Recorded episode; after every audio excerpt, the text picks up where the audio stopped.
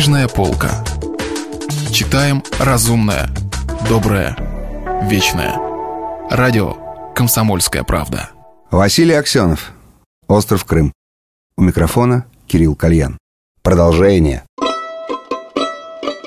Наконец канал ТВ Мига прикрылся фирменной серебряной заставкой с эмблемой «Крылатый глаз». Встревоженный хозяин Кадиллака смотрел на Лучникова. Должно быть, эти негодяи из ТВ Мига проявляли какую-то бестактность к нашим войскам, не так ли, сударь? Он переключил свой телевизор на Москву, там показывали общим планом улицы крымских городов. Заполненные восторженными толпами, в небе группа парашютистов образовала в затяжном прыжке слово «СССР». Лучников увидел, чтоб танки пошли. «Там мой отец», — сказал он Кристине. «Попробуй пробраться на площадь, сядь за руль». Она судорожно каким-то лягушачьим движением вцепилась в него. Он вдруг почувствовал к ней отвращение и как раз тут заметил, как из какого-то каравана в полусотни метров сбоку группа хмельных господ показывала на него пальцами и хохочет. Он мельком взглянул на них, сначала не узнал, но потом узнал и внимательно взгляделся. Это были развеселые американские киношники во главе с Хэллоуэем, Октопусом, среди них самый хмельной, самый развязный и самый оскорбительный вчерашний московский друг Витася Гангут. Именно он, а не они, тыкал в Лучникова пальцем, похабно хохотал и, заметив его взгляд, совсем уж зашелся. Надрываясь от хохота, он что-то орал прямо Лучникову, показывая на плывущие вокруг статуи барона башни советских танков. Надрывался и показывал, потом вытащил из кармана куртки какую-то зеленую книжицу и как бы он торжественно показал ее Лучникову. Американский паспорт, догадался Лучников, считает себя недосягаемым, свободным, гражданином мира, а меня уже крепостным Степанидой Власьевной. Он отвернулся от кинобанды так, словно их не было поблизости. Снял с головы Кристины шляпу, стал гладить ее по волосам, целовать и успокаивать. «Why, baby? Take it easy, take it easy. I want you, I love you». Она успокаивалась, пальцы ее выпускали. Его свитер тихо ползли по груди, она даже улыбнулась. Рядом мелькнула какая-то тень, кто-то махнул звериным прыжком через капот Кадиллака. «Лучников, встаньте! Я хочу дать вам в морду!» Перед ним стоял молодой красавец в полосатой майке и белых джинсах. Смуглое, резко очерченное лицо настоящей яки. Лучников успел перехватить летящий кулак, пока две мускулистые руки превозмогали друг дружку. Он взглядывался в гневное и презрительное лицо. Где он видел этого парня? Наконец догадался. Его соперник по антикоралли. Третий призер, рука его упала. «Маэта Фа, это вы!» Юноша с демонстративным омерзением вытирал ладони от джинсы. «Я Мустафа, а не моя Тафа», — яростно говорил он. «К черту яки, к черту русских, вы все ублюдки! Я татарин!» Клокочущая крымская речь, перепутанные англо-русско-татаро-американские экспрессии, плевок под ноги. Знаете, что я не плюю вам в лицо только из-за уважения к вашему возрасту. Больше ничего в вас не уважаю. Я презираю все. Умоляю вас, Мустафа, тихо сказал Лучников. Где Антон? Вспомнила сыночки? Зло засмеялся Мустафа. Где были ваши родительские чувства раньше, сэр? Впрочем, вы же стоите друг друга. Русские свиньи, ждите газовато. «Умоляю вас», — повторил Лучников. «Умоляю, если знаете, скажите, Памела родила?» Танковая колонна ушла на бульвар января, и в автомобильной пробке началось медленное движение. Сзади загудели. «Я перед тобой на колени встану, Мустафа», — сказал Лучников. Нотки жалости мелькнули в свирепом голосе новоиспеченного исламского воина. Ночью они отправились в Коктебель на Сирюкая. «Нет, нет, не родила еще», — сказал он. «Советую всем вам драпать с нашего острова и белым, и красным». «Спасибо, Мустафа», — сказал Лучников. «Успокойся, друг, не ерись, пойми, вся наша прежняя жизнь кончилась, начинается новая жизнь». Сзади гудели десятки машин. Лучников взялся за руль. В последний момент он поймал на себе взгляд юноши и не увидел на нем ни презрения, ни гнева, а только лишь щенячью тоску.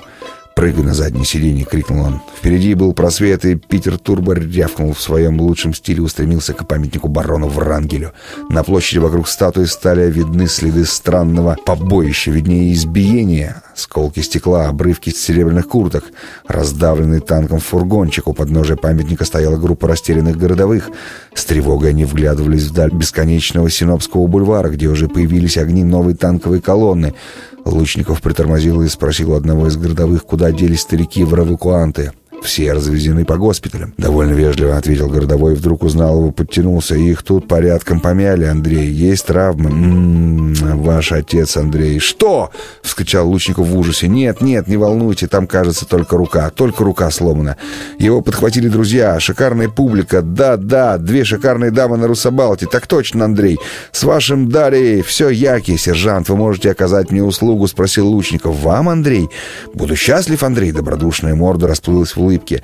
«Вот вам номер телефона. Позвоните, пожалуйста, господину Хуа и расскажите ему все, что вы знаете о моем отце. Пусть он разыщет его и немедленно едет вместе с ним в Коктебель. Я буду там».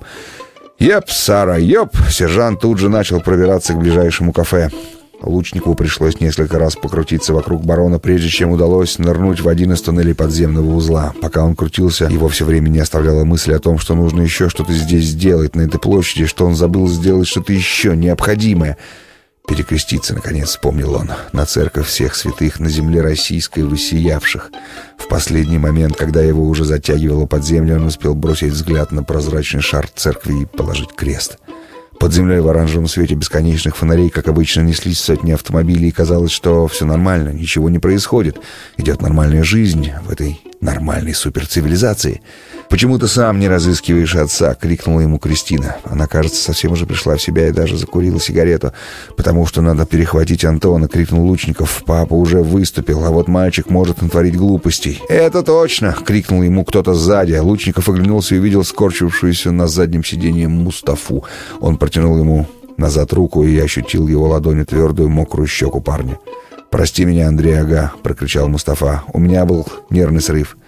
Лучников потрепал его по щеке, снова опустил руку на руль. Кристина радостно обернулась к Мустафе, перегнулась через сиденье и стала целовать его.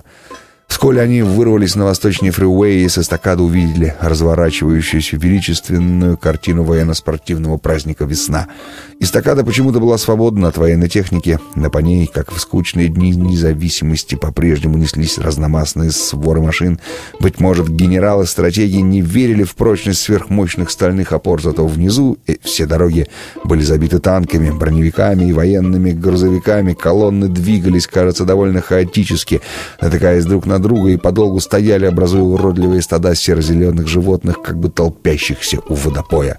Повсюду висели и перелетали с места на место многочисленные вертолеты. Основной их задачей в этой местности, кажется, была координация движений колонны, но с задачей они этой как будто не справлялись.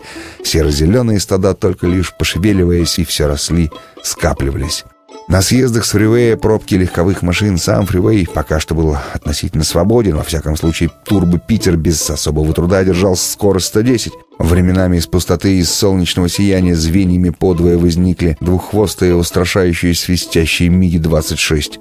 Они проходили над эстакадой и растворялись в голубизне, где-то вдалеке, южнее, кажется, в районе Баксана или Тандаира. В небе висело темное авиаоблако. Там, по всей вероятности, шла высадка парашютного десанта. Если вы пропустили главу любимого произведения или хотите послушать книгу целиком, добро пожаловать к нам на сайт kp.ru слэш радио раздел «Книжная полка». «Книжная полка». Читаем разумное, доброе, вечное.